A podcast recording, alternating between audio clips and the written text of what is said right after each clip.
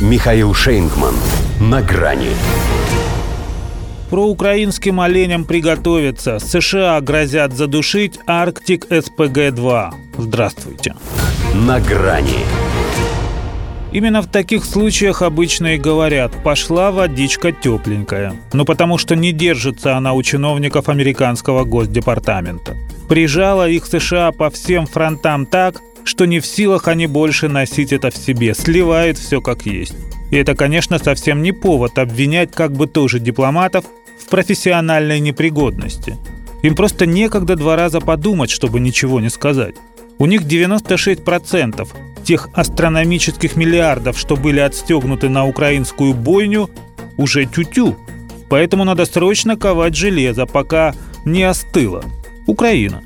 Вот помощник госсекретаря по делам Европы и Евразии Джеймс О'Брайен и позволил себе пассаж, за который в приличном МИДе ему бы выписали волчий билет поскольку сотруднику внешнеполитического ведомства как-то не пристало быть настолько отбитым.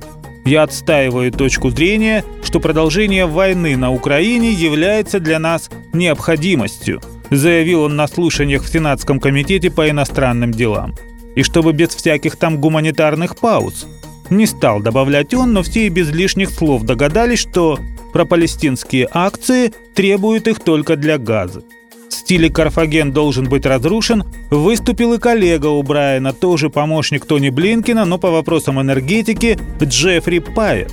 Впрочем, он скорее подражал не Катону-старшему, а Джозефу Старому и Больному. Только тот за полгода до диверсии на северных потоках грозил положить конец СП-2, а этот Арктик СПГ-2. Наша цель – задушить его. Дал понять Паяц, что эксперименты профессора Преображенского могли быть продолжены за океаном. Уж очень он на Шарикова нашего похож. И хотя это он так объяснял значение санкций, введенных против нашего проекта 2 ноября, речь, видимо, не только о них. В Штатах ведь уже и сами сообразили, что от их ограничений российская энергетика только прибавляет – Взять ту же нефтянку, чьи доходы растут, несмотря на ценовой потолок. Так что там, вероятно, имеют виды на неких проукраинских оленей. Ну а кто еще сумеет подобраться к производству сжиженного газа на Гаданском полуострове? Это по другую сторону Обской губы от Ямала. Им бы свою губу закатать, но, как признался Пает, для них закручивание гаек – это критически важно – еще бы, им же свой СПГ надо как-то сбагривать, а вести конкурентную борьбу иначе они не обучены. Но при этом все равно спасибо за правду. Хотя мы, в принципе, и прежде знали, с кем имеем дело. Но, как говорится, откровенность за откровенность. Такие, как вы, всегда правы. Во всем. Потому что живете как положено, как предписано. Но в этом и ваша слабость. Вы не способны на безумство. Великое вам не по плечу, а жизнь нельзя подогнать под выверенную схему.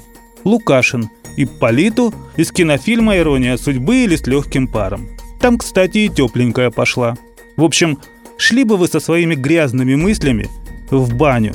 И для этого совсем не обязательно ждать целый год. До свидания. На грани с Михаилом Шейнгманом.